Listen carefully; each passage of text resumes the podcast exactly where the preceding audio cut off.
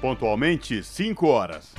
Começa agora Jornal Brasil Atual, edição da tarde. Produção em parceria com Brasil de Fato. As notícias que os outros não dão. Movimentos populares, política, direitos humanos, economia, mundo do trabalho, cultura e prestação de serviço. Jornal Brasil Atual. Edição da tarde. Olá, hoje é segunda-feira, 13 de fevereiro de 2023. O Jornal Brasil Atual, edição da tarde. Começa agora comigo, Cosmo Silva, e com Larissa Bora. E estas são as manchetes de hoje. Lula relança Minha Casa Minha Vida com 170 mil unidades previstas para o ano. Relançamento será nesta terça-feira na cidade de Santo Amaro da Purificação, na Bahia. Decretos do governo sobre coleta de materiais recicláveis recolocam o programa nos trilhos, é o que afirmam os catadores. Lula e Biden condenam o extremismo, discutem guerra e governança contra emergência climática. Terremoto na Turquia e na Síria completa uma semana e fez mais de 36 mil mortos. Comissão Arnes acionou Procuradoria da República por cassação da vereadora Maria Tereza Zanella Capra. E o Ministério da Saúde envia testes rápidos de malária para a terra indígena Yanomami. Partido Revolução Cidadã, fundado por Rafael Correa, foi o grande vitorioso nas eleições regionais no Equador. Estudantes pressionam o MEC por rapidez no reajuste de bolsas de pesquisa. Desmatamento na Amazônia Legal caiu 61% em janeiro, em comparação ao mesmo período do ano passado. Participe do Jornal Brasil Atual, edição por meio dos nossos canais. No Facebook, facebook.com barra Rádio Brasil Atual. No Instagram, arroba Rádio Brasil Atual. Você participa também pelo Twitter, arroba RA Brasil Atual. Ou pelo nosso WhatsApp, o número é 11 96893 7672.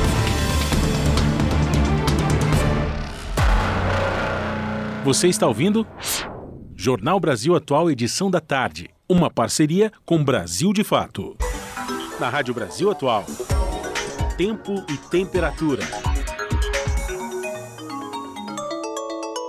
Tarde de tempo nublado em São Paulo. A capital paulista registra chuva em algumas partes. A temperatura está em 25 graus agora. Para a noite e a madrugada, a previsão é de céu encoberto e pancadas de chuva. Os termômetros devem chegar aos 21 graus até lá. Tempo nublado também no ABC. Os termômetros marcam 24 graus neste momento. Algumas partes da região registram chuva nesta tarde. A previsão indica que a noite e a madrugada terão céu encoberto e temperatura na faixa dos 21 graus, com pancadas de chuva isoladas. Mogi das Cruzes também tem tempo nublado nesta tarde e chuva em alguns pontos da cidade. Os termômetros estão marcando 24 graus agora. A noite e a madrugada devem ser de céu encoberto com pancadas de chuva isoladas. A temperatura deve ficar na faixa dos 21 graus no período. A cidade de Sorocaba, no interior, tem céu nublado nesta tarde. Os termômetros marcam 26 graus neste momento. A previsão indica que até a madrugada a temperatura deve chegar aos 21 graus, com pancadas de chuva isoladas. Logo mais eu volto com a previsão do tempo para amanhã. Na Rádio Brasil Atual, está na hora de dar o serviço. 5 horas e 4 minutos, vamos saber a situação do trânsito na cidade de São Paulo. Nesta segunda-feira, final de tarde aqui deste dia 13 de fevereiro. Neste momento, segundo a CT, que é a Companhia de Engenharia de Tráfego aqui da capital, são apenas 13 quilômetros de lentidão em toda a cidade de São Paulo. Portanto, trânsito tranquilo nesta tarde de segunda-feira. Lembrando aos motoristas que, por conta do rodízio municipal, não podem circular no centro expandido veículos com placas finais 1 e 2 trânsito aqui na região da Avenida Paulista tranquilo nos dois sentidos, tanto da Consolação como quem vai no sentido do Paraíso. E Larissa Borer, como está a situação do metrô e os trens da cidade de São Paulo? Vamos lá, Cosmo. Segundo o site do metrô, neste momento todas as linhas operam em situação normal. Mesma coisa na CPTM, Companhia Paulista de Trens Metropolitanos, segundo o site, todas as linhas operam em situação normal. E a situação das rodovias nesta tarde de segunda-feira, Cosmo? Situação das rodovias Anchieta e Rodovia dos Imigrantes, segundo a Ecovias, que é a concessionária que administra o sistema Anchieta Imigrante.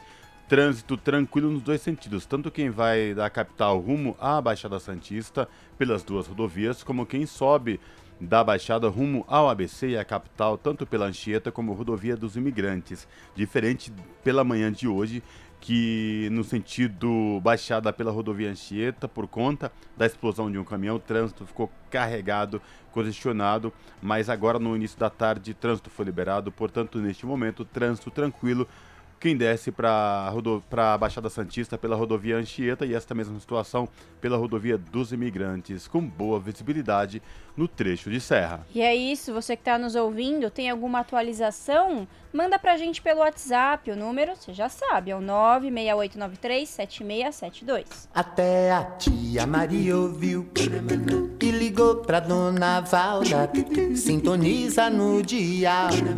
A Rádio Brasil Atual, lá tem jornalismo de verdade.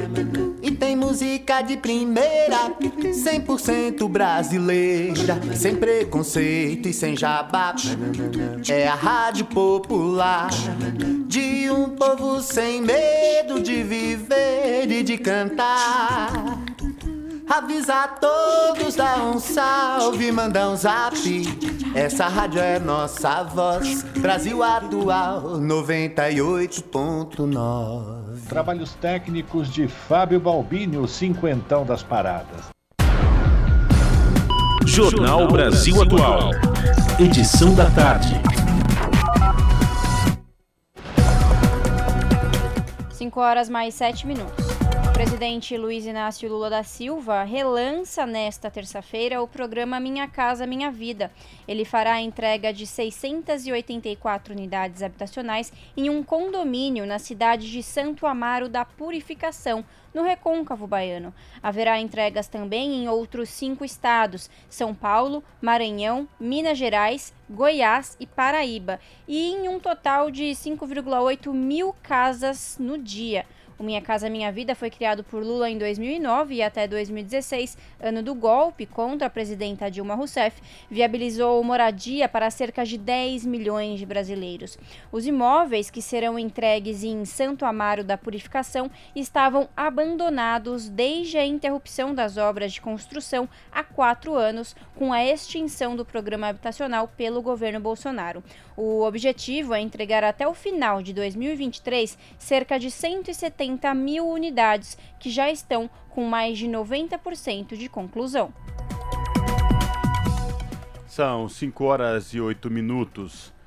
E o presidente Lula e o seu colega o estadunidense Joe Biden condenaram o extremismo e discutiram guerra e governança contra a emergência climática. O presidente brasileiro disse que os Estados Unidos devem entrar no Fundo Amazônia e que o grupo de países discuta a paz na Ucrânia. Os detalhes com Daniel Lamir. O presidente Luiz Inácio Lula da Silva se reuniu nesta sexta-feira, dia 10, com o mandatário estadunidense Joe Biden durante sua primeira visita aos Estados Unidos desde que assumiu a presidência. Durante os encontros, os presidentes discutiram a cooperação entre Estados Unidos e Brasil na questão climática, os atos violentos da extrema-direita brasileira e estadunidense e a guerra entre Rússia e Ucrânia. Em declarações à imprensa após a reunião, Lula afirmou que os Estados Unidos podem fazer parte do Fundo Amazônia, iniciativa que conta com o apoio de países como Noruega e Alemanha mas que suspenderam repasses ao Brasil durante o governo do ex-presidente Jair Bolsonaro. No entanto, o atual presidente deixou nítido que não discutiu especificamente a entrada dos Estados Unidos na iniciativa, mas sim a necessidade dos países ricos financiarem todos os países que têm florestas, não só na América do Sul, mas também no continente africano. Lula ainda afirmou que discutiu com Biden uma governança global com mais autoridades que outros países possam participar do Conselho de Segurança para que algumas decisões de ordem climática possam ser tomadas a nível internacional. Eu senti muita vontade do presidente Biden em participar da construção de um fundo, sabe, com todos os países desenvolvidos do mundo, para que a gente possa tentar cuidar melhor do nosso planeta. Eu estou convencido que nós estamos numa outra época. O Brasil volta ao cenário mundial sabe, utilizando a sua potência política, a respeitabilidade que o Brasil conquistou, para que a gente possa, junto com outros países, cumprir a tarefa que nós temos que cumprir com a humanidade. Para Giorgio Romano, professor de Relações Internacionais, o apoio dos Estados Unidos ao fundo é importante não somente pelas contribuições financeiras, ele destaca também o reconhecimento da confiança do país diante das políticas ambientais de preservação da Amazônia. O apoio dos Estados Unidos ao Fundo Amazônia é uma clara sinalização da confiança dos Estados Unidos na nova política ambiental do, do Brasil, mas também a essência do Fundo Amazônia não é financiamento dos Estados Unidos. O Fundo Amazônia ele é pensado lá atrás, conjunto com a Alemanha e a Noruega, para ser uma cooperação na qual fica muito claro que a política é decidida pelo Brasil. Então, Giorgio Romano ressaltou que a questão consolida uma perspectiva de soberania do Brasil. Então, uma expressão da soberania política do Brasil é, sobre a Amazônia, é, a Amazônia é, brasileira, no caso. É. Ao Brasil, de fato, o professor também explica que agora, com o governo Lula, o Brasil deve impulsionar globalmente as discussões pelo combate às mudanças climáticas, que acabaram sofrendo atrasos por conta de disputas geopolíticas. É, muito se fala que questão ambiental é uma área positiva, onde é possível uma cooperação internacional envolvendo a China, a Europa, Estados Unidos, países do Sul. O que a gente viu que as tensões entre Estados Unidos e China vem aumentando, e isso também, inclusive, interrompeu em determinado momento, né, no, no ano passado, as negociações sobre questões do clima. E o Brasil pode entrar nessa discussão com força, com credibilidade. A imprensa Lula disse que conversou com Biden sobre a guerra na Ucrânia e sua proposta de criação de um grupo de países para discutir o fim do conflito. Desde que assumiu, Lula vem demonstrando suas intenções de negociar uma saída pacífica para o conflito, convocando o que ele tem chamado de Clube da Paz. O grupo contaria com a participação de países como China, Índia e Indonésia, além do Brasil. Os Estados Unidos, no entanto, tem sido um dos principais apoiadores da Ucrânia, fornecendo ajudas militares milionárias ao governo de Volodymyr Zelensky. Segundo o presidente brasileiro, Biden tem a mesma preocupação de que essa guerra não continue. O professor Giorgio Romano diz ser cético em relação à ideia de Lula de criar um grupo de países para negociar o fim da guerra, já que há um jogo político e militar muito pesado e, até onde ele sabe, ninguém convidou ainda o Brasil para intermediar essa questão. Bárbara Mota, professora de Relações Internacionais da Universidade Federal de Sergipe, pensa diferente. Para ela, ainda é possível estabelecer alguma negociação para o diálogo e para a construção da paz. Eu acho que o encontro de hoje pode estimular, né, essa, é, pode estimular essas falas justamente por conta da entrada de um ator que tem menos interesses diretos no conflito.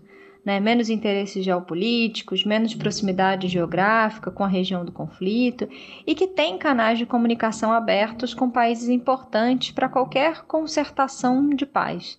Ao Brasil, de fato, Mota explicou que a posição de Lula sobre o conflito, principalmente quando o presidente recusou o pedido do chanceler alemão Olaf Scholz para enviar munição à Ucrânia, preserva a capacidade do Brasil a assumir uma posição de negociador confiável, para avançar na ideia do Clube da Paz.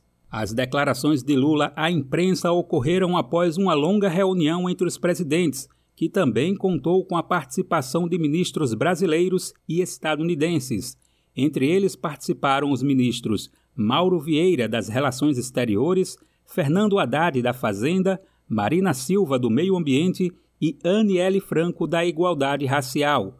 Já do lado estadunidense, estiveram presentes o secretário de Estado Anthony Blinken, a secretária do Tesouro Janet Yellen, o enviado especial para o clima John Kerry e o conselheiro de Segurança Nacional Jake Sullivan. Mais cedo, Lula e Biden se reuniram a sós no Salão Oval da Casa Branca, ocasião em que conversaram sobre os episódios de invasão ao Capitólio nos Estados Unidos e aos três poderes no Brasil. Ambos ainda citaram seus respectivos antecessores quando Lula mencionou o isolamento internacional e as fake news utilizadas pelo ex-presidente Jair Bolsonaro. Lula agradeceu a solidariedade de Biden ao reconhecer sua vitória eleitoral e elogiou o mandatário por sua postura em defesa da democracia. Do Recife, da Rádio Brasil de Fato, com reportagem de Lucas Stanislau. Locução: Daniel Lamir. São 5 horas e 16 minutos. Em plena disputa para reformar o CARF, que pode decidir o destino de 70 bilhões de reais por ano. O Ministério Público, a MP, aliás, editada por novo governo, contraria o Bolsonaro e enfrenta a resistência das maiores empresas do país. A reportagem é de Vinícius Konchinski. O ministro da Fazenda, Fernando Haddad, anunciou um pacote de medidas para reduzir o déficit das contas públicas previstas no orçamento deste ano. Uma das propostas apresentadas é mudar a regra de julgamentos do CARF, o Conselho de Administração de Recursos Fiscais. A ideia despertou intensa mobilização política de grandes empresários, porque está ligado ao pagamento de impostos. O CARF funciona como uma espécie de tribunal administrativo que julga principalmente recursos de empresas contra autuações da Receita Federal. O conselho é composto por representantes do governo e de entidades empresariais, que podem, por exemplo, julgar uma tributação decorrente de sonegação de impostos. Até 2020, os julgamentos do CARF que terminassem empatados nas decisões sobre o pagamento ou não de uma empresa gerariam uma espécie de voto de Minerva. O chamado voto de qualidade era feito pelo presidente da turma do tribunal, que era um representante do governo. Mas o ex-presidente Jair Bolsonaro, do PL, mudou essa regra através da medida provisória. Com a alteração, em caso de empate, a cobrança deixava de ser feita. Segundo as contas do Ministério da Fazenda, a retomada do voto de qualidade do CARF poderia levar uma arrecadação extra de até 35 bilhões de reais só neste ano.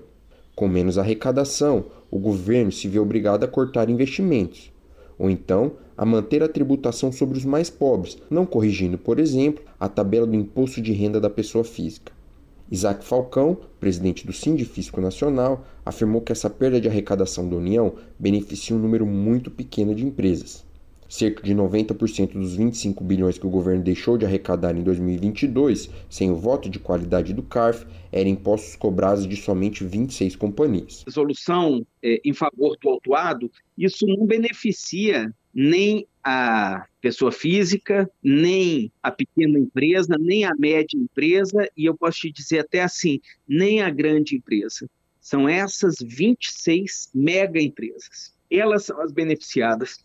São as empresas que têm poder político nas confederações empresariais que indicam os conselheiros do CARF. Haddad assinou em 12 de janeiro uma outra medida provisória, retomando o voto de qualidade no CARF. Ele classificou a situação criada por Bolsonaro como uma vergonha. Primeiro, porque essa regra não tem paralelo em lugar nenhum do mundo. Depois, porque contraria jurisprudência consolidada em tribunais brasileiros. Por outro lado, foram apresentadas 120 propostas de emenda ao texto. A Frente Parlamentar do Empreendedorismo, por exemplo, gostaria de incluir na medida provisória novas regras para nomeações de conselheiros do CARF.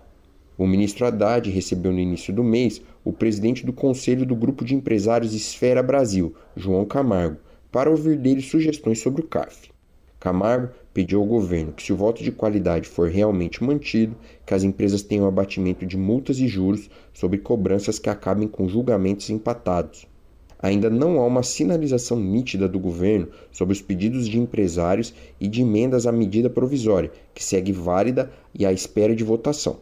Falcão é contra o abatimento de multas de juros.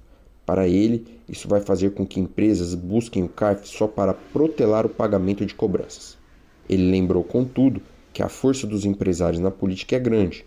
Pode ser que o governo ceda para ao menos poder cobrar deles os impostos. É disfuncional do ponto de vista econômico, mas é claro, é menos disfuncional do que o modelo que tem hoje, em que não paga nada, né? Então, é, aí tem uma questão de avaliação política, né, do que é possível, mas realmente é uma aberração. O déficit previsto para este ano nas contas públicas é de 231 bilhões de reais. De Curitiba, da Rádio Brasil de Fato, Vinícius Konchinski.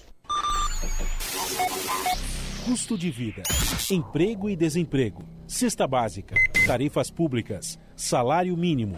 Agora, na Brasil Atual, a análise do DIEESE. E agora, no Jornal Brasil Atual, vamos falar com Fausto Augusto Júnior, diretor técnico do DIEESE, Departamento Intersindical de Estatística e Estudos Socioeconômicos. Fausto fala sobre a autonomia do Banco Central e lembra que a instituição tem a responsabilidade de proteger a moeda, atuar pelo crescimento econômico do Brasil e praticar a busca pelo pleno emprego. Para Fausto, a queda da taxa de juros precisará passar por uma reorganização reorganização dos alimentos e mudanças na política de preços da Petrobras, uma vez que a inflação no país está ligada à produção e não ao consumo. Vamos ouvir. Primeiro, eu acho que é importante a gente colocar que o presidente Lula recolocou o debate da questão dos juros no Brasil. Isso acho que é o primeiro dado. E recolocou um conjunto de economistas, jornalistas aí da, da economia, a, a sociedade de novo para discutir o problema dos juros e, afinal de contas, quem paga essa conta, qual o tamanho dessa conta. Eu acho que isso tudo é bastante importante, bastante significativo para o momento em que a gente está analisando e está recolocando né, a economia nos trilhos e colocando o Brasil num outro projeto de desenvolvimento.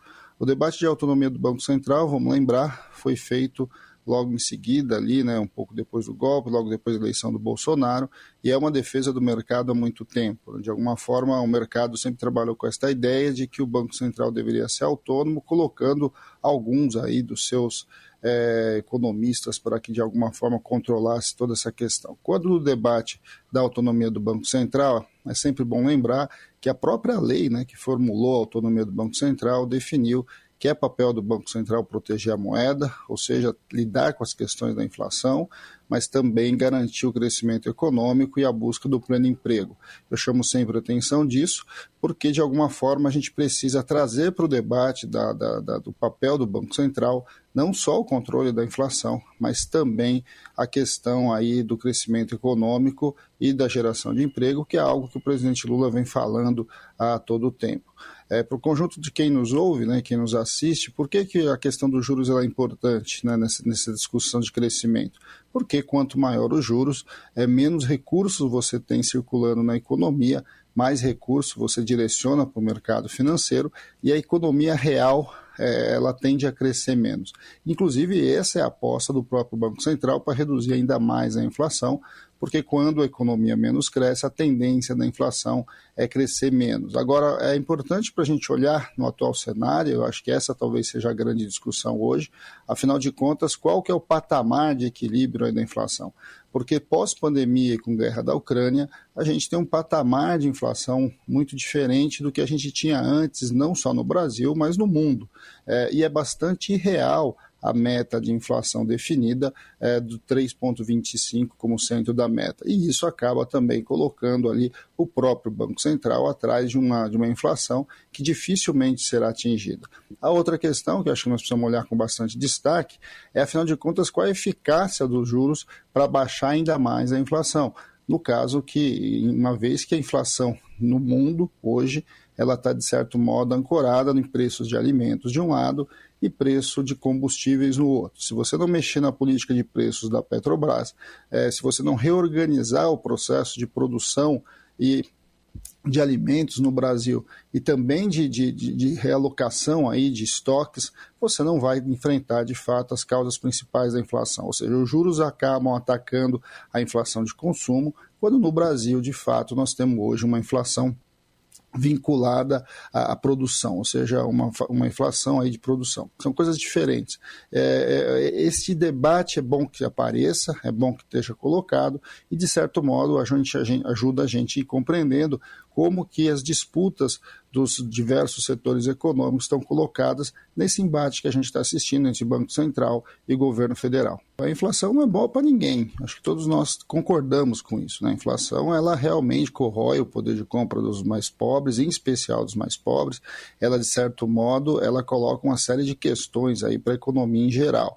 Ela tira a expectativa de futuro e etc. O problema é primeiro considerar é, o que nós entendemos como inflação alta até que ponto você está trabalhando com uma inflação na casa entre 5% e 6%, é, num atual contexto internacional, nós estamos trabalhando com uma ideia de uma inflação alta, uma vez que o Brasil, é, em poucos momentos da sua história, inclusive, teve uma inflação girando na casa dos 3%.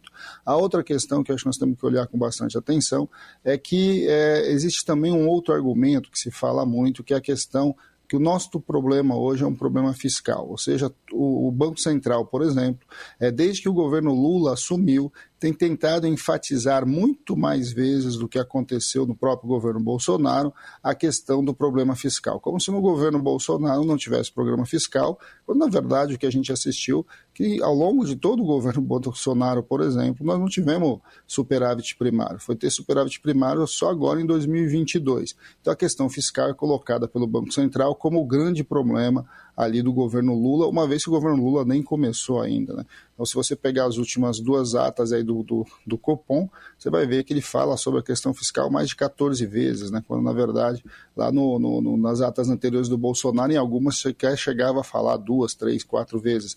É como se o problema fiscal não fosse fato. E aí não é bem verdade, até porque o governo Bolsonaro é, abriu as porteiras e boa parte dos problemas fiscais que a gente tem hoje está vinculado ao problema criado ali no governo Bolsonaro. Então, é, é esse debate da, da questão fiscal para nós também é bastante importante, bastante significativo. E é interessante, né, porque o Brasil hoje tem uma questão, uma, um, um quadro fiscal comparado com os anos anteriores melhor é, do que estava, e aí você reafatiza isso de um lado. O Brasil hoje tem uma taxa de endividamento da ordem aí de 73,5% do PIB, que comparado com outros países é muito aquém, né? ou seja, é muito, é muito menor, por exemplo, como Estados Unidos, Japão, a maior parte dos países da Europa, ou seja, o Brasil tem uma taxa de endividamento ainda bastante menor e o endividamento é basicamente para dentro. Né? O nosso problema de dívida é um problema de dívida interna e não um problema de dívida externa, que também diferencia o Brasil. O Brasil tem hoje um, um um super, caminha para ter superávit primário, acho que nós temos uma série de questões colocadas ali que o próprio argumento é, da questão fiscal está mal colocado e que também precisa ser melhor debatido. Então, quando a gente vai olhando tudo isso, a gente vai vendo que você tem, de um lado, um novo governo que precisa sim puxar o crescimento econômico, e de outro, o Banco Central que puxa o freio de mão a partir das taxas de juros. Então, esse embate que a gente está assistindo, ele não é bom para ninguém. E aí coloca em questão a própria discussão sobre o Banco Central Autônomo, uma vez que o atual presidente, vamos lembrar, foi indicado pelo governo anterior e, de certo modo, está articulado com a política econômica do governo anterior e não dialoga de fato com a nova política eleita aí, com a política econômica que foi escolhida pela maior parte da população nas últimas eleições. Acabamos de ouvir Fausto Augusto Júnior, diretor técnico do DIEESE, Departamento Intersindical de Estatística e Estudos Socioeconômicos, aqui no jornal Brasil Atual. São 5 horas e 28 minutos. Trabalhadores dos setores de saneamento e energia elétrica realizam amanhã, no dia 14, a partir das 10 horas, protesto em frente à Bolsa de Valores de São Paulo, a B13, contra a privatização da Sabesp. No mês passado, durante participação no Fórum Econômico Mundial na Suíça, o governador Tarcísio de Freitas reafirmou a intenção de entregar à iniciativa privada a empresa paulista de água e saneamento. Desta vez, a tradicional justificativa de que seria necessário privatizar a empresa, pois seria deficitária, causando prejuízos aos cofres públicos, não coloca no caso da Sabesp. A empresa de capital misto, a Sabesp paga cerca de 500 milhões de reais de dividendos ao governo paulista, que detém a maioria das ações, 50,7%, e o controle da companhia. Por outro lado, nas últimas duas décadas, os acionistas privados receberam mais de 8 bilhões de reais. Tarcísio de Freitas, governador do estado de São Paulo, deu como justificativa que a abertura de capital da Sabesp poderia trazer até 20 bilhões em investimentos ao Estado. Além disso, disse que pretende adotar o modelo que implementou na privatização da Eletrobras, quando o governo federal diluiu o capital da empresa, abrindo mão do controle. Nesta semana, o presidente Luiz Inácio Lula da Silva chegou a afirmar que a entrega da estatal de energia ao capital privado foi quase uma, entre aspas, bandidagem. 5 horas mais 30 minutos. O governo Lula libera 350 milhões de reais para pagamento de direitos trabalhistas de servidores. O valor está previsto no Orçamento Federal de 2023 e vai beneficiar 10 mil funcionários do, do Executivo. Os detalhes com Lucas Weber. O governo federal anunciou a liberação de 350 milhões de reais para pagamento de direitos trabalhistas de exercícios anteriores a servidores públicos federais. A medida foi confirmada pelas ministras Simone Tebet, do Planejamento e Orçamento, e Esther Dweck, da Gestão e da Inovação em Serviços Públicos. Na semana passada, Tebet atendeu a uma solicitação de Dweck que identificou o valor bloqueado e fez o pedido à Secretaria de Orçamento Federal do Ministério do Planejamento e Orçamento. Dweck, ministra da Gestão, sinalizou que entre fevereiro e março, existindo previsão orçamentária, deverão começar a resolver a questão do reajuste de 2023 com os integrantes da MNNP, Mesa Nacional de Negociação Permanente. A ministra Esther Dweck disse que pretende realizar uma reunião ainda antes do carnaval, em parceria com as entidades representantes no evento da reabertura da MNNP. A reinstalação da Mesa Nacional de Negociação Permanente, na última terça-feira, dia 7, marcou, segundo o governo Lula, aspas, um compromisso da atual gestão com respeito ao diálogo amplo, possibilitando o debate de temas relevantes relacionados à melhoria da qualidade dos serviços prestados à população e à valorização dos servidores públicos. Fecha aspas. O evento foi realizado no auditório do Ministério da Gestão e da Inovação em Serviços Públicos, em Brasília. A pasta, por meio de sua Secretaria de Gestão de Pessoas e Relações do Trabalho, é o órgão central da gestão de pessoas da Administração Pública Federal e responsável pela coordenação da mesa. Cerca de 250 pessoas, a maioria representantes de entidades que defendem os interesses dos servidores públicos federais, compareceram ao local. Além da ministra de Gestão e de Inovação em Serviços Públicos, Esther Dweck, participaram da mesa de abertura o secretário de Gestão de Pessoas e Relações do Trabalho, Sérgio Mendonça, o ministro da Fazenda, Fernando Haddad, a ministra do Planejamento e Orçamento, Simone Tebet, o ministro da Previdência Social, Carlos Lupe, o ministro do Trabalho e Emprego, Luiz Marinho, o ministro-chefe da Casa Civil, Rui Costa, e o ministro-chefe da Secretaria-Geral da Presidência da República, Márcio Macedo. Da Rádio Brasil de Fato, com informações da redação em Brasília, locução Lucas Weber. As notícias que os outros não dão. Jornal Brasil Atual. Edição da tarde. Uma parceria com Brasil de Fato. 5 horas mais 33 minutos. A Advocacia Geral da União pediu à Justiça Federal em Brasília a condenação definitiva de pessoas e empresas acusadas de financiar o fretamento de ônibus que levaram apoiadores do ex-presidente Jair Bolsonaro, do PL, para os atos de terrorismo em Brasília no dia 8 de janeiro. É a primeira ação civil pública que trata sobre condenação definitiva de acusados de financiar a tentativa de golpe frustrada. Foram incluídos no processo da AGU 54 pessoas físicas, três empresas, uma associação e um sindicato de produtores rurais. De acordo com o órgão, os acusados deverão ressarcir um total de 20 milhões e 700 mil reais dos cofres públicos pela depredação das sedes dos três poderes na capital federal. A Advocacia Geral da União destaca que o grupo cometeu ato ilícito que excedeu os limites impostos pelo seu fim econômico ou social, pela boa-fé ou pelos bons costumes, nos termos do artigo 187 do Código Civil. Ao todo, a AGU já acionou 178 pessoas na Justiça por envolvimento nos atos golpistas. Porém, este é o primeiro pedido de condenação concreta pelo terrorismo em Brasília daquele domingo. O órgão também deve ingressar em breve, segundo comunicado nesta segunda, dia 13, com um pedido para converter em ação civil pública outras três ações cautelares que tratam de presos em flagrante pela depredação dos prédios da Praça dos Três Poderes. São 5 horas e 35 minutos. A Comissão Arnes anunciou a acionou a Procuradoria da República na cidade catarinense de São Miguel do Oeste por conta da cassação da vereadora Maria Tereza Zanella Capra. O ofício pede apurações das ameaças e da violência política sofrida pela parlamentar, a única do PT na Câmara Municipal da cidade. A vereadora foi alvo de um processo de cassação do mandato após denunciar um gesto nazista praticado por extremistas num ato antidemocrático logo após o segundo turno das eleições. A reportagem é de Camilo Mota. A Comissão de Defesa dos Direitos Humanos Dom Paulo Evaristo Arnes divulgou carta em solidariedade a Maria Tereza Zanella Capra, do PT de São Miguel do Oeste, cidade de Santa Catarina.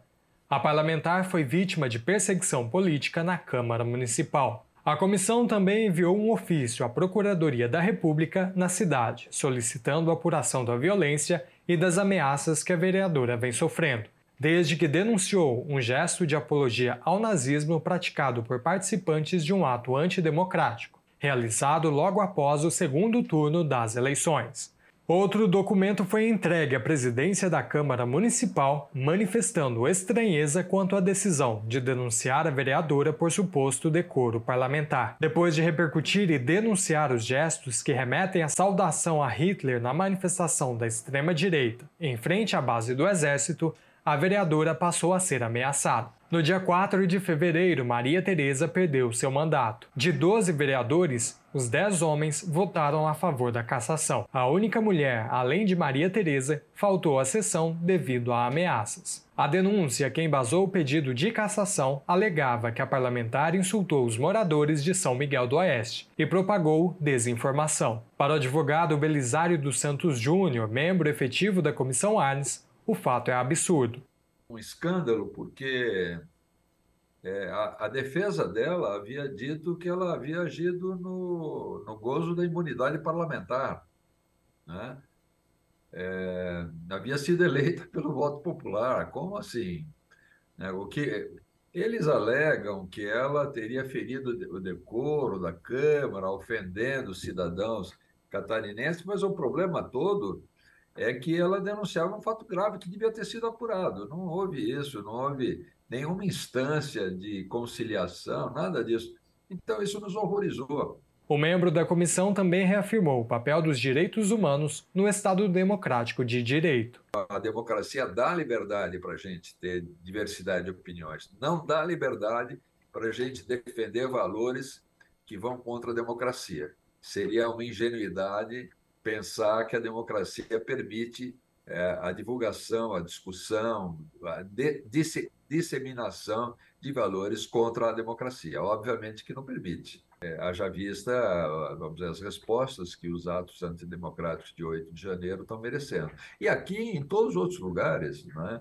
Ah, nos Estados Unidos já veio a condenação daqueles que invadiram o Capitólio e por aí vai. A, a, o mundo inteiro em nota, a Secretaria Executiva da Câmara Municipal de São Miguel do Oeste alegou que a narrativa dada pela mídia é fantasiosa e não há nazismo nem racismo na cidade. A resposta ao ofício e às manifestações que chegam à Casa Legislativa vai ser dada ainda nesta semana. Camilo Mota, Rádio Brasil Atual e TVT. E a Comissão Permanente de Segurança Pública tratará do combate à corrupção e ao crime organizado. Criado no Senado em 2021, o colegiado ainda não escolheu o presidente para o novo biênio. Reportagem de Carol Teixeira. Criada em março de 2021, a Comissão de Segurança Pública do Senado tem a missão de discutir e votar projetos de combate à corrupção, ao crime organizado, à lavagem de dinheiro, de prevenção, fiscalização e de combate ao tráfico de drogas. Os 19 senadores titulares e suplentes também debatem a criação de políticas públicas de prevenção à violência e de promoção da paz social. Fiscalizam e acompanham o Plano Nacional de Segurança Pública e Defesa Social. O colegiado também discute questões que antes eram de responsabilidade da Comissão de Constituição e Justiça, a exemplo de temas relacionados ao Corpo de Bombeiros Militares e às polícias, incluídas a marítima, aeroportuária e de fronteiras. O ex-presidente da CSP, senador Omar Aziz, do PSD do Amazonas, defendeu a importância do colegiado e a valorização dos profissionais de segurança pública. A pauta segurança pública ela sempre foi uma pauta permanente, né? ela sempre esteve no top da discussão no Brasil. Eu sempre falei aqui no meu estado: quem trabalha na área de segurança pública não tem Natal, não tem Ano Novo, não tem feriado. Tem que ter sim o diferencial. E a criação agora dessa Comissão de Segurança Pública poderá, porque essa segurança valorize o homem e a mulher que faz atividade fim, valorizar o trabalho dessas pessoas, porque quanto mais valorizarmos, quanto mais criarmos condições para eles poderem trabalhar, mais segurança nós teremos. A Comissão de Segurança Pública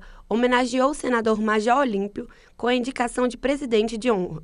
Ele faleceu de Covid em 2021 e sempre atuou de forma ativa em questões relacionadas à segurança pública, como lembrou Omar Aziz. Durante sua trajetória política, o Major Olímpio sempre teve uma atuação muito forte na segurança pública. Desse modo, prestando essa importante homenagem ao principal defensor da criação dessa comissão, nós vamos inaugurar uma galeria que tem o senador Major Olímpio como é, presidente de honra dessa comissão. A Comissão de Segurança Pública ainda vai eleger o presidente e o vice-presidente para esses próximos dois anos, sob a supervisão de Érica Christian, da Rádio Senado, Carol Teixeira. São 5 horas e 41 minutos. Sancionada, a nova lei busca prevenir suicídio entre profissionais de segurança pública. A repórter Paula Bittar traz os eventos pontuais que a lei recebeu. Uma lei sancionada pelo presidente Luiz Inácio Lula da Silva prevê ações para prevenir suicídio e automutilação dos profissionais de segurança pública. A lei estabelece três estágios de prevenção. No primeiro, destinado a todos os profissionais de segurança pública, devem ser feitas ações como estímulo ao convívio social, proporcionando a aproximação da família do profissional de seu local de trabalho, programas de conscientização a respeito do suicídio, palestras e campanhas, capacitação de profissionais para identificar e encaminhar casos de risco e criação de espaços de escuta do profissional de segurança pública. O segundo estágio de prevenção é voltado aos profissionais que já se encontram em situação de risco de prática de violência autoprovocada. Nele estão previstas ações como a criação de programas de atenção para o uso e abuso de álcool e outras drogas, organização de uma rede de cuidado para diagnóstico precoce, acompanhamento psicológico regular, assim como acompanhamento psicológico a profissionais que estejam presos ou respondendo a processos. O terceiro estágio é voltado aos profissionais que tenham comunicado ideação suicida ou que tenham histórico de violência autoprovocada. São ações como a aproximação da família para envolvimento e acompanhamento no processo de tratamento, enfrentamento de toda forma de isolamento, desqualificação ou qualquer forma de violência eventualmente sofrida pelo profissional, restrição do porte e uso de arma de fogo, acompanhamento psicológico e, se for o caso, médico. O texto estabelece que o Ministério da Justiça deverá divulgar diretrizes de prevenção e atendimento de casos de emergência psiquiátrica dos profissionais de segurança pública e defesa nacional. Alguns itens foram vetados pelo presidente Lula. Um dos vetos exclui um trecho da proposta enviada pelo Congresso que garantia aos profissionais de segurança pública o amplo direito de opinião e de liberdade de expressão. Segundo a justificativa do Executivo, a atuação do agente de segurança não deve ser baseada em irrestrita liberdade de manifestação, mas na hierarquia e na disciplina conforme a legislação em vigor. Relator na Câmara da proposta que deu origem à lei, o deputado Capitão Augusto, do PL de São Paulo, diz não ver razão para o veto, mas aplaude a nova legislação. Finalmente, vai estar tratando da questão da, da, dos suicídios dentro das polícias, da questão do tratamento psicológico. Nós não tínhamos sequer uma lei tão ampla quanto essa, com essa preocupação. Os policiais, em especial falo até da Polícia Militar, é a categoria que tem o maior índice de suicídio eh, do Brasil, comparado com todas as demais categorias.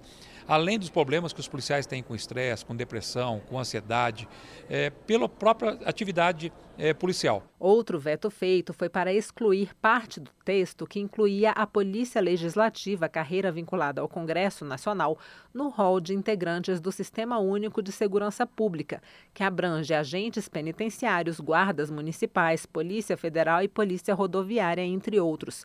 O executivo argumenta que a inclusão dos novos policiais contraria o interesse público, tendo em vista que o SUSP é voltado a instituições e órgãos do sistema de segurança pública de responsabilidade do Poder Executivo.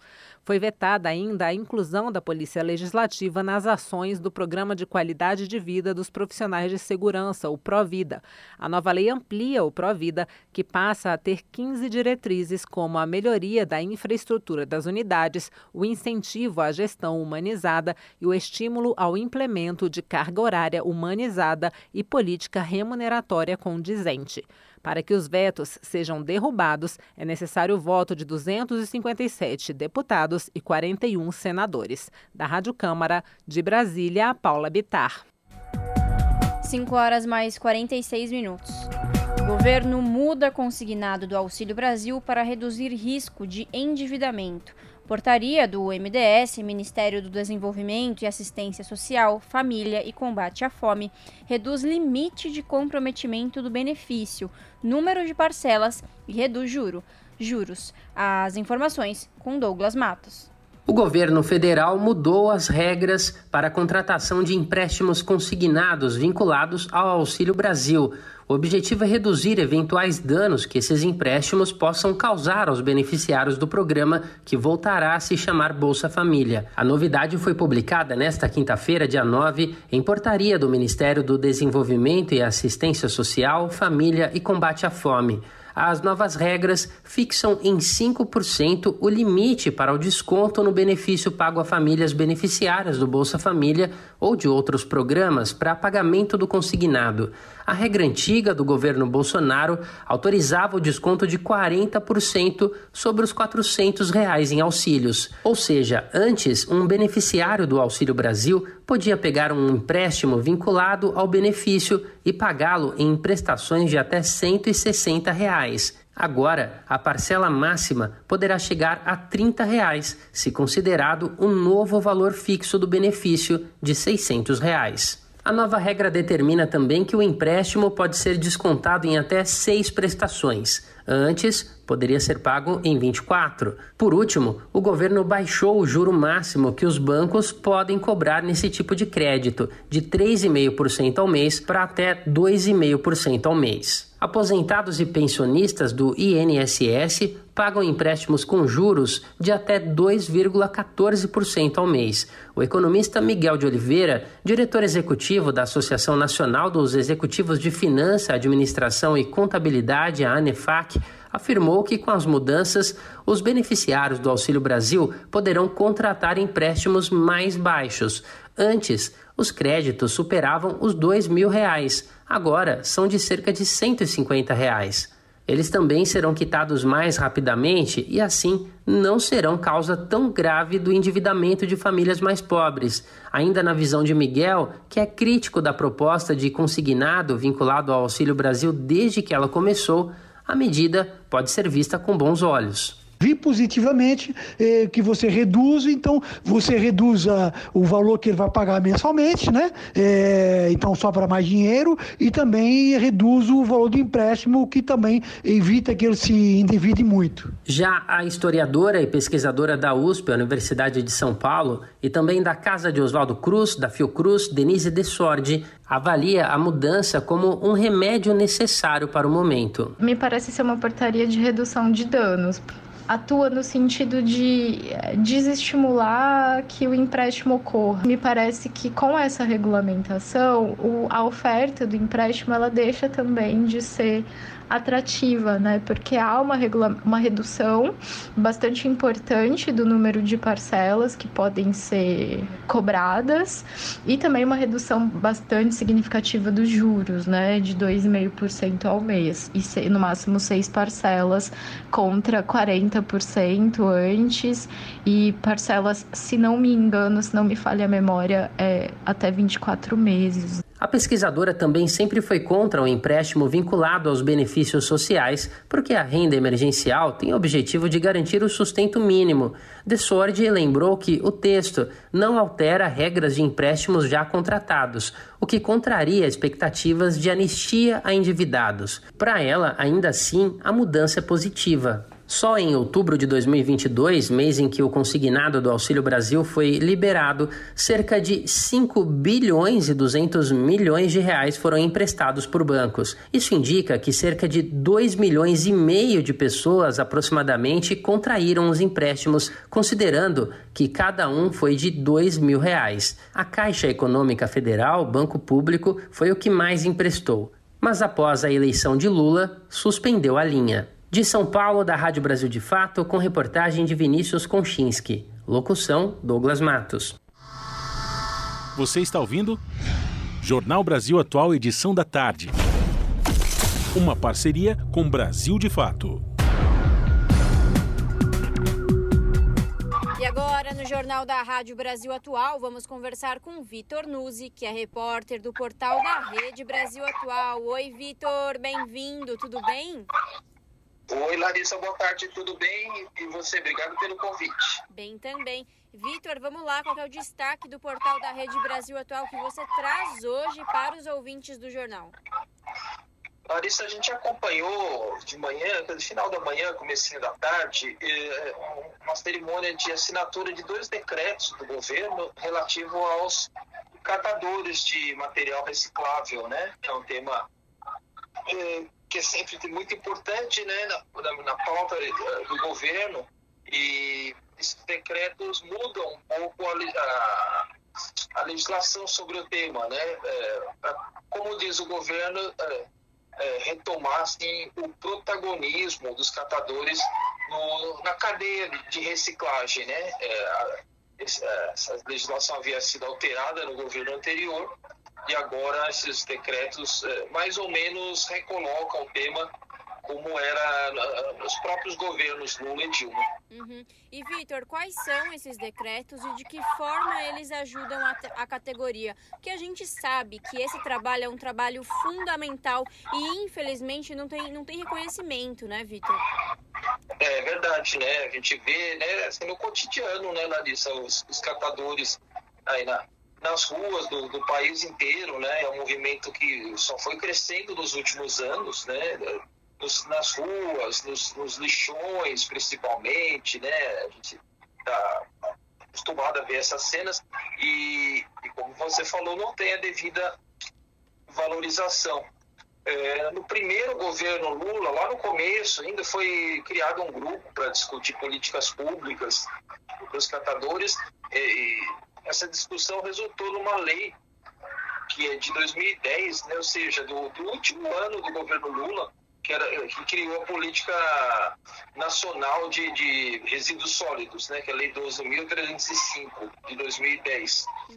E o, o, governo anterior fez algumas alterações que agora estão sendo mexidas novamente. Então, um, um dos decretos cria, recria, na verdade, né, o, o programa Procatador, que é de 2010 também, havia sido extinto em 2020. Né? Na verdade, assim, como diz o governo, né? recria e atualiza né? o programa Procatador, né? que agora tem o nome de Programa Diogo Santana Procatadoras e Catadores para a Reciclagem Popular. Diogo Santana era um ativista, um, né? um apoiador do movimento que trabalhou nos governos Lula e Dilma e que morreu recentemente, né?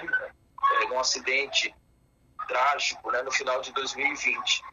E o outro decreto recicla, é, revoga, perdão, o, o projeto, o programa Recicla Mais e cria alguns certificados de reciclagem, de estruturação, de embalagens, cujo objetivo, para resumir, Larissa, é mais para garantir é, o protagonismo dos catadores nesse processo, né? Dizer, eh, mantém, né? Continua dando uh, importância às empresas, né? Mas recoloca os, os catadores como agentes é, centrais desse, desse processo de reciclagem, né? E lembrando que são pelo menos né, o número estimado em quase um milhão de pessoas aí que estão nessa atividade pelo país. Uhum. E Vitor, é, só, só um, um, adendo aqui por curiosidade para os ouvintes: o Brasil gera em torno de 80 milhões de toneladas de lixo por ano e só é reciclado coisa de 2%. E esses 2%, né, Vitor, é reciclado graças ao trabalho dessas cooperativas, que muitas vezes trabalham com, em situações é, de muita vulnerabilidade, né? A gente vê pessoas trabalhando aí na, aqui na capital paulista com aqueles carrinhos imensos, lotados de, de lixo reciclável. E com esse cartão agora, né, esse certificado de crédito de reciclagem, também reciclagem de embalagens, enfim, esse certificado fica mais fácil para as pessoas, né? Porque muitas vezes elas também elas existe um preconceito contra essa, essa categoria de trabalhadores, né, Vitor? Preconceito total, Larissa. E você fala é muito importante, né? Porque é uma quantidade colossal né, de, de, de lixo que é né, jogado mesmo na, na rua, assim, também a gente não tem essa cultura, né, falta ainda né, uma cultura de, de, de, seleção do lixo, né, de cuidar, né, a gente, assim, é, infelizmente é muito comum a gente ver, ah, principalmente nas grandes cidades, né, as, as, as ruas tomadas de lixo, né, sem o devido cuidado. E a reciclagem é um processo ainda muito incipiente no Brasil, né? Então, o trabalho dos catadores, né, que muitas vezes são mal vistos, né, é fundamental para para inclusive, né, pra, pra, pra, não só para a questão do, do meio ambiente, mas a própria economia do país. Exatamente. E é isso, né? esses trabalhadores, eles são sim atores centrais e eles precisam sim desse protagonismo, né, né Vitor? É, estavam, estavam um pouco é, deixados, estavam um pouco deixados de lado, né? Principalmente do, depois de um decreto, né? É, que é do ano passado, o decreto 11.044, que agora é da validade é, com essa nova situação em que os os catadores voltam a ser protagonistas aí, né? Lembrando, né, Larissa, que esse tema sempre teve na pauta do, do governo, né? O, mesmo o, o Lula criou esse, esse hábito, vamos dizer assim, de passar os natais, né? Teve na, né, esses eventos do Natal dos Catadores. Uhum. Então é um tema que o, que o, que o governo sempre foi, sempre se mostrou muito importante do ponto de vista social e também, como, por que não, né, do ponto de vista econômico. Exatamente.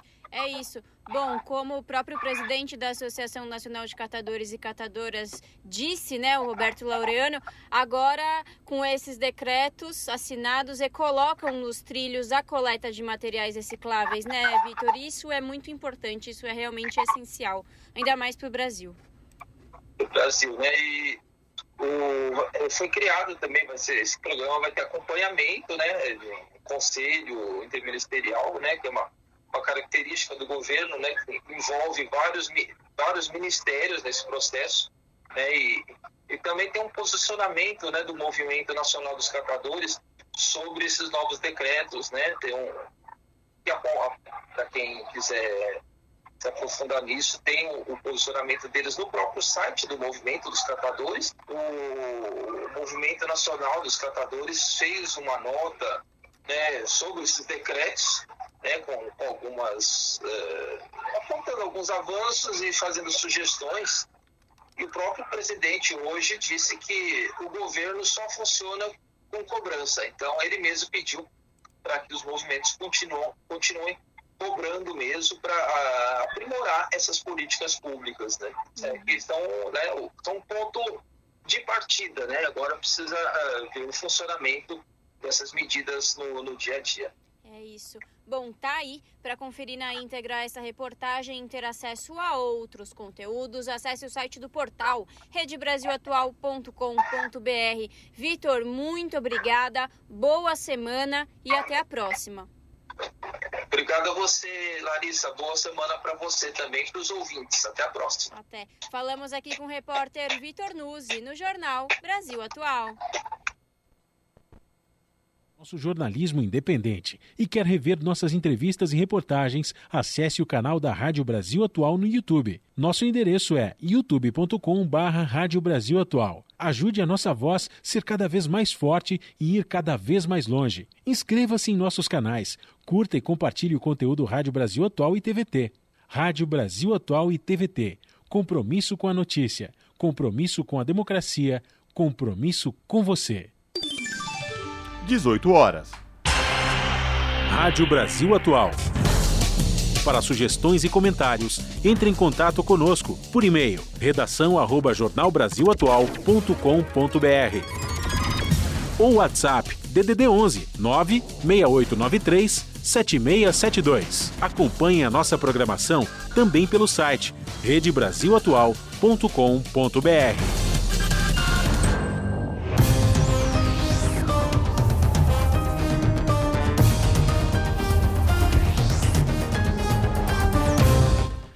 Seis horas, esse chegou o momento da nossa conexão com a redação da TVT para saber com o apresentador Kaique Santos quais destaques do seu jornal que começa logo mais pontualmente às sete da noite na TVT, canal 44.1 digital em São Paulo e na Grande São Paulo e também transmitido no YouTube da TVT, youtube.com barra TVT. Olá Kaique, quais destaques de hoje do seu jornal?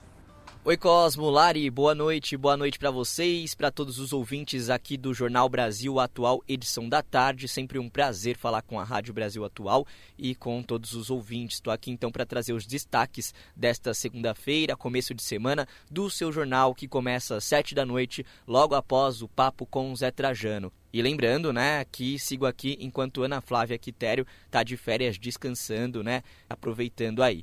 Entre os assuntos de hoje, a gente tem uma reportagem falando sobre a falta de semicondutores. E o Brasil, né, por conta dessa falta, deixou de fabricar mais de meio milhão de automóveis. A Volkswagen, por exemplo, é uma das empresas afetadas pela falta desses componentes eletrônicos. E há poucos dias a empresa confirmou que vai dar férias coletivas em três das quatro fábricas aqui no país. Óbvio que o presidente Lula está tentando fazer um enorme esforço aí, né, para voltar essa produção e a gente vai ver tudo como tem se dado isso na reportagem da Caroline Campos. Tem também um outro assunto que é relacionado à injustiça. Obviamente todo mundo sabe o que é injustiça, a gente infelizmente vê algumas por aí, mas e injustiça urbana, né? É uma delas que existe. Para quem ainda não conhece o termo, injustiças urbanas são aquelas que acontecem dentro da cidade e dizem respeito aos gestores mais diretos como os prefeitos. A gente vai explicar melhor essa expressão e o que é a injustiça urbana na reportagem da Gihanna Rodrigues, nessa semana o Centro de Estudos da Metrópole da USP promove o encontro com pesquisadores do Brasil e internacionais para discutir esse tema.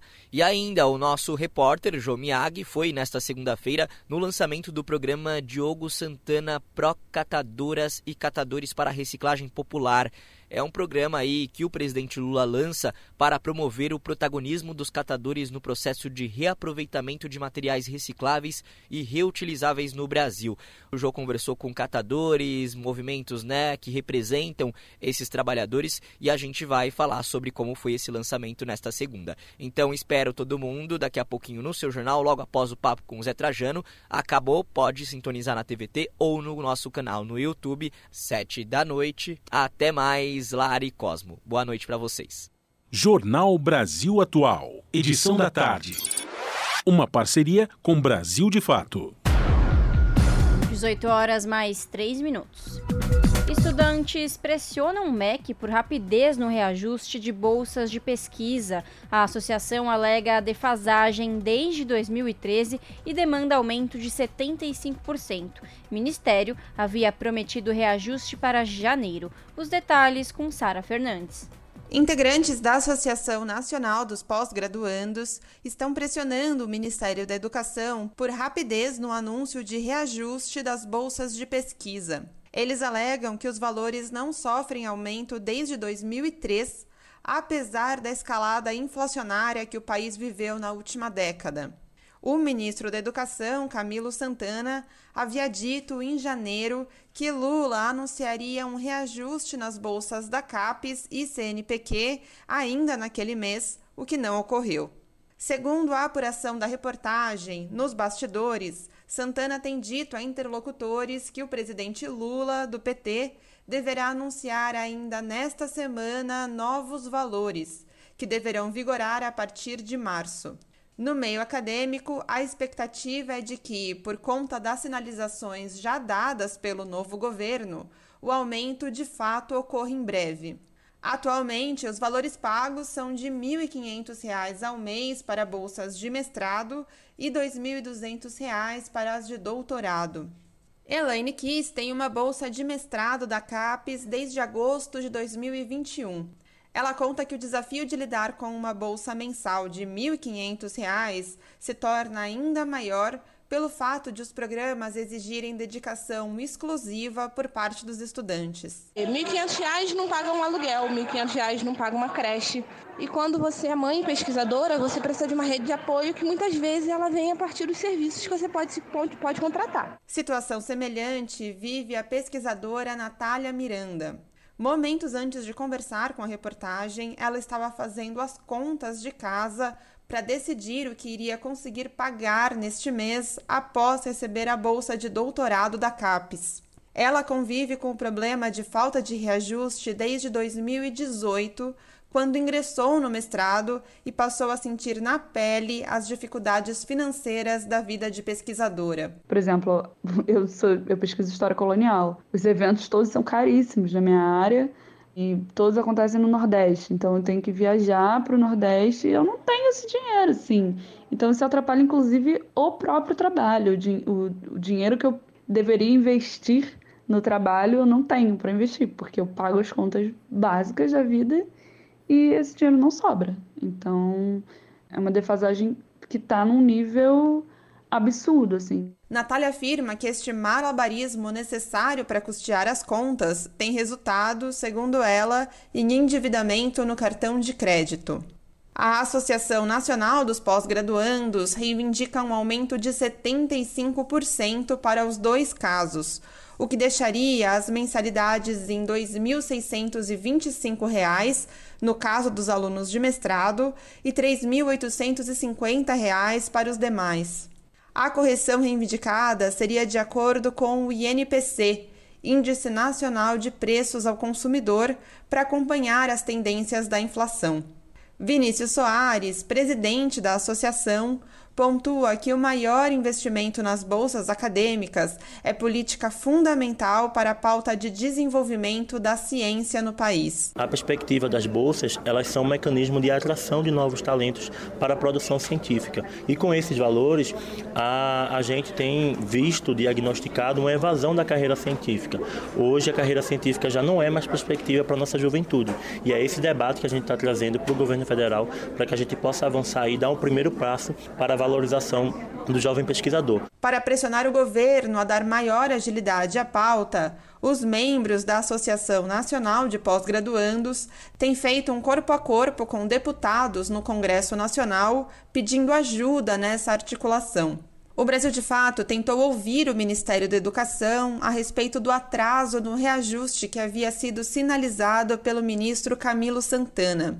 Por meio de sua assessoria de imprensa, a pasta respondeu que em breve o governo federal irá anunciar o programa de reajuste de bolsas. Não foram especificados prazos e valores. Da Rádio Brasil de Fato, com reportagem de Cristiane Sampaio de Brasília. Locução: Sara Fernandes.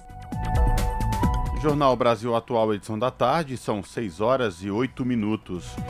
O desmatamento na Amazônia Legal caiu 61% em janeiro em comparação ao mesmo período do ano passado. O dado foi revelado pelo INPE na última sexta-feira. Essa foi a quarta menor marca do desmatamento na Amazônia desde o início da série histórica, iniciada em 2016. Confira na reportagem de Júlia Pereira.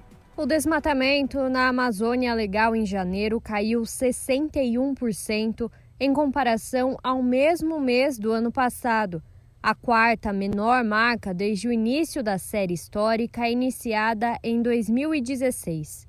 Ao todo, foram 167 quilômetros quadrados desmatados, contra 430 quilômetros quadrados em 2022. Os dados são do INPE, o Instituto Nacional de Pesquisas Espaciais, e foram divulgados na última sexta-feira. Os números são positivos. Por outro lado, ainda não é possível afirmar que a queda do desmatamento seja resultado da política ambiental do novo governo. É o que diz Frederico Machado, especialista em conservação e líder da estratégia de conversão zero do WWF Brasil. Isso porque a ocorrência de nuvens na região pode afetar o monitoramento, feito a partir de imagens de satélite. É, não dá para afirmar que já é realmente uma reação a, a uma mudança ideológica do governo, né? um governo que está entrando aparentemente né, com um intuito né, declarado de proteger os nossos os nossos ecossistemas em detrimento de passar a boiada como foi o governo anterior. Né? O DETER ele depende de uma condição atmosfera, atmosférica adequada para ele poder mensurar como está a dinâmica lá embaixo, né? a dinâmica de desmatamento. Havendo cobertura de nuvens, ele tem uma imprecisão maior e houve muitas nuvens nesse último período, né, de janeiro, em algumas partes da Amazônia.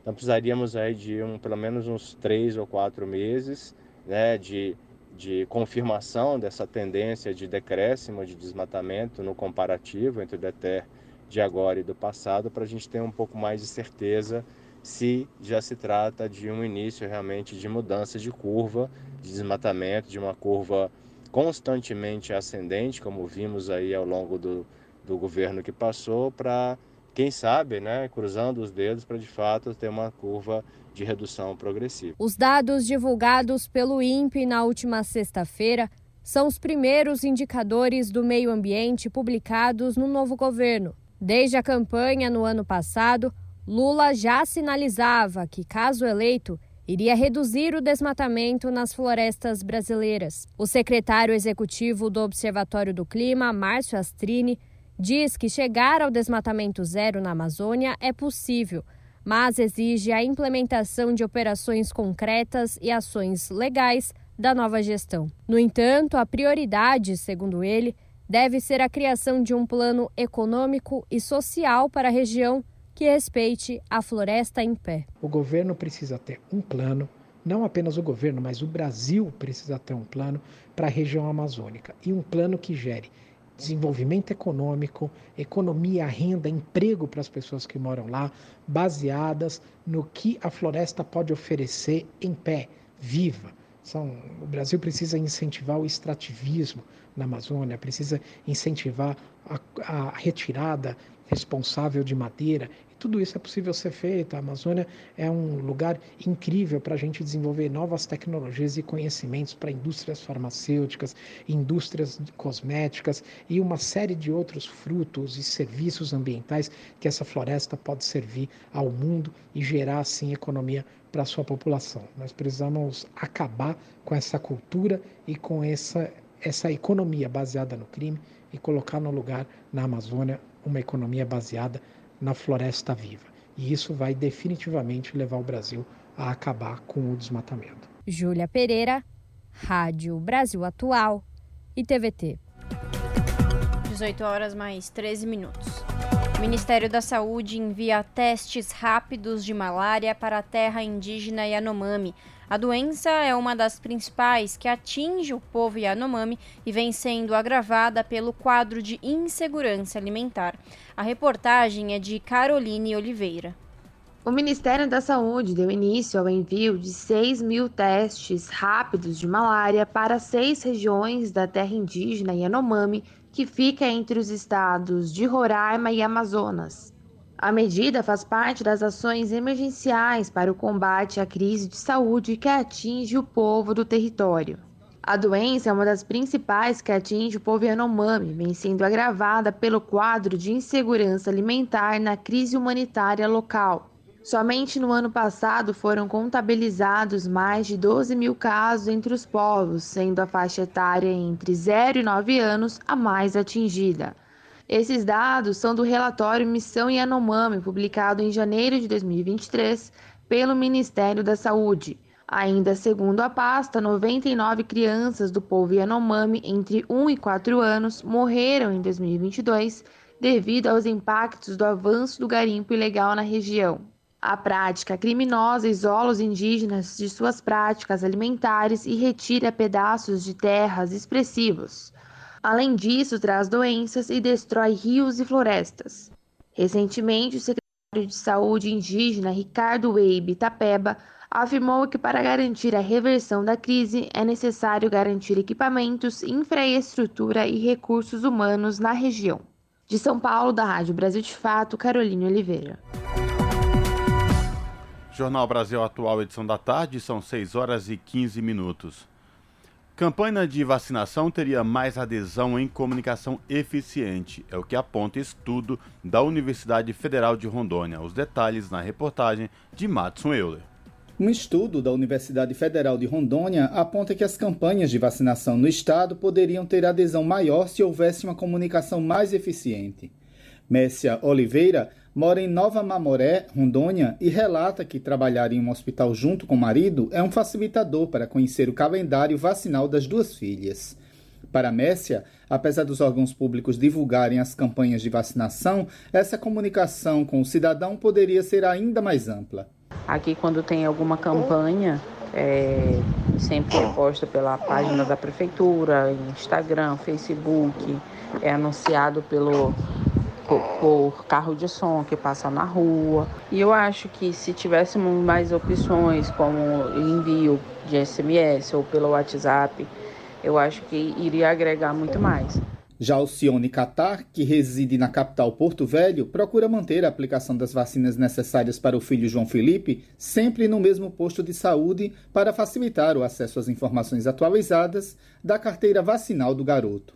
Aí cada vacina que ele é tomada, vai lá o carimbozinho em cima da carteirinha dele. Eu tenho controle de tudo lá dele. Mas já para outras mães existe muita dificuldade, principalmente para quem mora em seringal, em sítio. Mas eu já vi vários casos de crianças falarem que a mãe nunca levou um posto para dar vacina, que não tem nem carteira. Então, eu posso falar de mim, né? E o relato de Alcione é verdadeiro.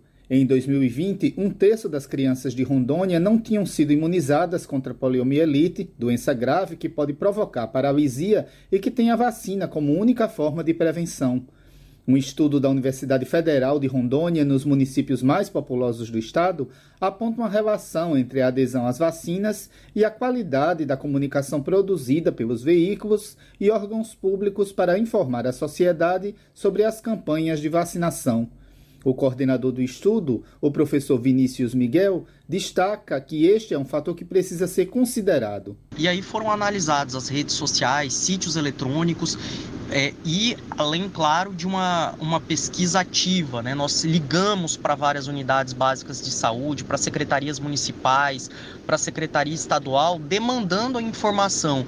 E, e, para nossa não surpresa, a maior parte das unidades básicas não dispunham das informações. Você liga, você sequer consegue ser atendido, você não tem um canal direto de atendimento, um serviço de atendimento ao cidadão, uma linha de WhatsApp que você pudesse fazer um contato direto e saber o horário de funcionamento, por exemplo. De acordo com a Agência Estadual de Vigilância em Saúde de Rondônia, somente em relação ao coronavírus, o estado tem uma população adulta vacinável de mais de 1 milhão e 600 mil pessoas e um público infantil apto a receber as doses dos imunizantes de mais de 190 mil.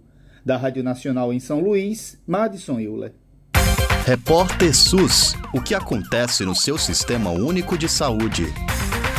Uma pesquisa realizada entre pacientes pediátricos em um hospital de referência do Rio de Janeiro indica que questões básicas como transporte e alimentação podem se transformar em verdadeiros empecilhos para a continuidade de tratamentos. O estudo foi publicado na revista mensal Cadernos de Saúde Pública, da Escola Nacional de Saúde Pública Sérgio Arouca, da Fundação Oswaldo Cruz. Foram entrevistadas pessoas responsáveis por crianças que aguardavam consultas para avaliação de cirurgia pediátrica no Hospital Federal dos Servidores do Estado.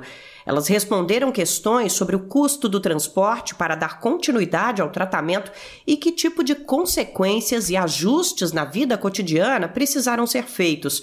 Para boa parte, o tratamento significou despesas extras com deslocamento, comida, cuidadores e cuidadoras para as outras crianças da família, perda de renda e até mesmo desligamento total do mercado de trabalho. A médica Lisier Eyer de Jesus, uma das autoras do estudo e que atua no Hospital Universitário Antônio Pedro da Universidade Federal Fluminense, pondera que não é possível generalizar os resultados. Ainda assim, é consenso que questões sociais e a desigualdade podem prejudicar a continuidade de tratamentos o que persiste em torno do contexto social do paciente influencia muito diretamente no resultado ou até no que é factível num tratamento. Absenteísmo altera tratamento, dificuldade de acesso aos meios médicos altera tratamento. Cerca de metade das crianças observadas pela pesquisa tinham até 5 anos de idade e mais de 89% das famílias recebia renda mensal de até R$ 1.999. Entre os casos de alta complexidade, 9,33% das mães entrevistadas abriram mão de exercer qualquer atividade remunerada regular para conseguir acompanhar filhos e filhas nos tratamentos foi relatada a perda de pagamento e diárias por 39,6% das pessoas que participaram do estudo. Para 87,13%, as despesas a mais com alimentação precisaram ser inseridas no orçamento.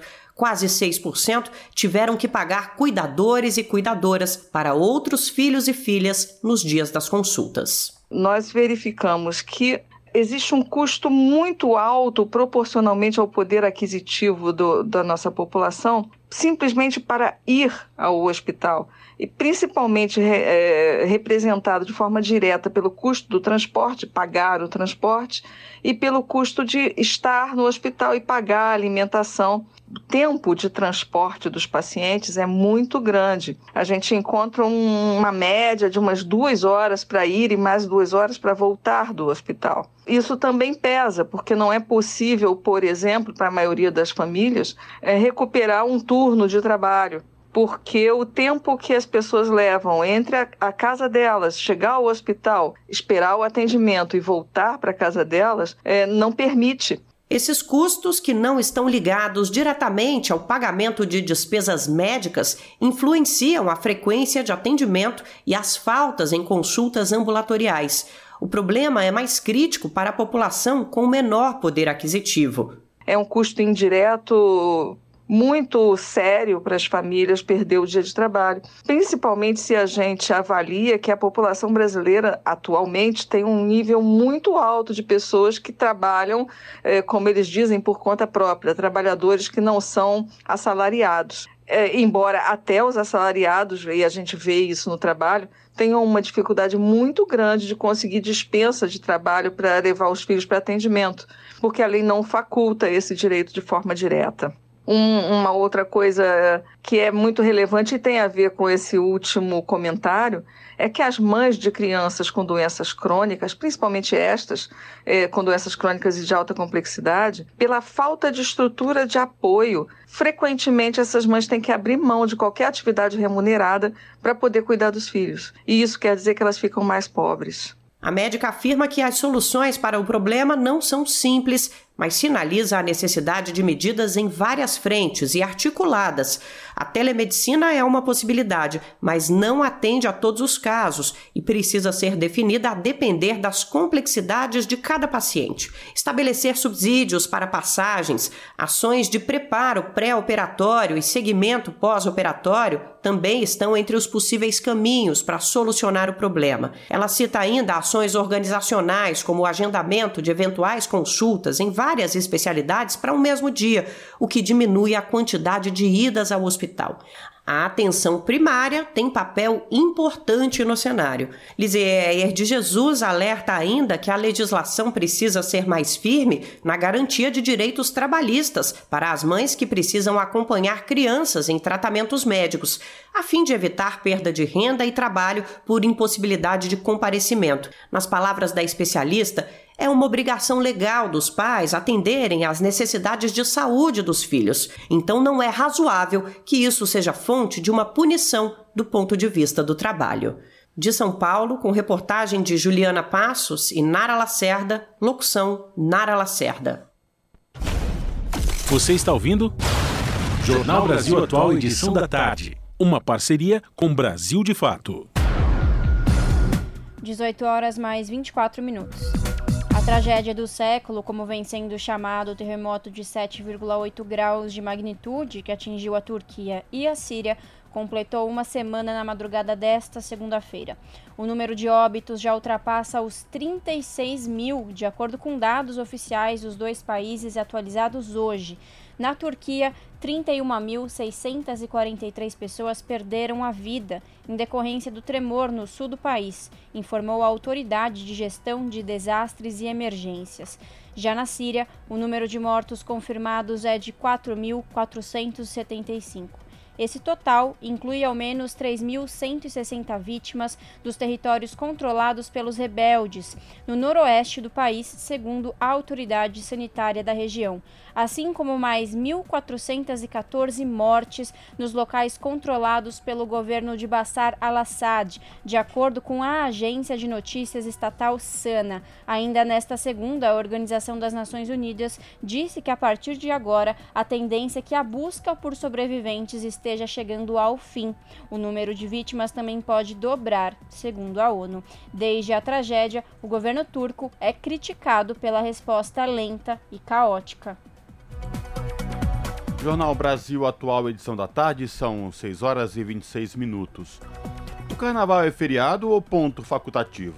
Festa em 2023 acontece entre os dias 18 e 21 de fevereiro. Os detalhes com Daniel Lamir o primeiro carnaval sem restrições sanitárias causadas pela pandemia de Covid-19 está chegando.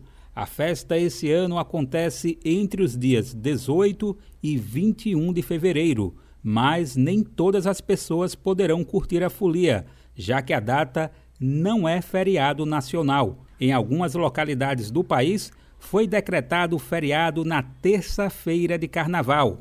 A regra é válida, por exemplo, para todo o estado do Rio de Janeiro e para algumas cidades de outros estados, como Araxá, em Minas Gerais, e Balneário Camboriú, em Santa Catarina. É preciso checar em cada cidade se há regras municipais que determinam feriado na data. Por regra, o serviço público decreta ponto facultativo no carnaval. As empresas privadas podem ou não seguir essa mesma lógica, cabendo a cada um a decidir se os funcionários terão ou não que trabalhar no dia. Caso a decisão seja por funcionamento normal, não há direito a horas extras. Os bancos, por exemplo, não funcionam na segunda e na terça-feira de carnaval. A decisão foi publicada com antecedência pela FEBRABAN, Federação Brasileira de Bancos, que determinou também que na quarta-feira de cinzas o início do atendimento será ao meio-dia. Em muitos casos, as convenções coletivas de trabalho já prevêem se haverá ou não expedientes nos dias de carnaval. Em muitos casos, há acordos entre empregadores e as entidades que representam trabalhadores, como sindicatos, isso para decidir se haverá ou não expediente. É possível que esse dia seja abonado ou que as horas sejam compensados em outros dias, Por isso, é preciso conferir caso a caso. Da Rádio Brasil de Fato com informações da redação no Rio de Janeiro. Locução: Daniel Lamir. Na Rádio Brasil Atual. Tempo e temperatura. A terça-feira será de tempo nublado em São Paulo. Para a capital, a previsão é de sol com aumento de nuvens pela manhã e chances de pancadas de chuva nos períodos da tarde e da noite. A temperatura máxima será de 31 e mínima de 20 graus. No ABC, a terça-feira também será de tempo nublado. A previsão aponta para amanhã com sol entre nuvens. Há chances de pancadas de chuva com trovoadas em algumas partes partes da região nos períodos da tarde e da noite. Os termômetros vão ficar entre os 31 e os 20 graus. Para Mogi das Cruzes, a previsão é a mesma. A cidade terá manhã de sol com muitas nuvens e pode ter pancadas de chuva com trovoadas isoladas à tarde e à noite. A máxima será de 29, mínima de 19 graus. Mesma coisa para Sorocaba, no interior. A previsão é de sol com aumento de nuvens no período da manhã e chances de pancadas de chuva com trovoadas isoladas à tarde e à noite. A temperatura vai ficar entre os 31 e os 20 graus. Júlia Pereira, Rádio Brasil Atual. Termina aqui mais uma edição do Jornal Brasil Atual, edição da tarde, que teve a apresentação de Larissa Borer e esse que vos fala, Cosmo Silva. Nos trabalhos técnicos, ele, Fábio Balbini. Você fica agora com Papo com Zé Trajano. Não esqueça, às 7 da noite tem seu jornal na TVT no canal 44.1 digital em São Paulo e na Grande São Paulo. Até amanhã, tchau!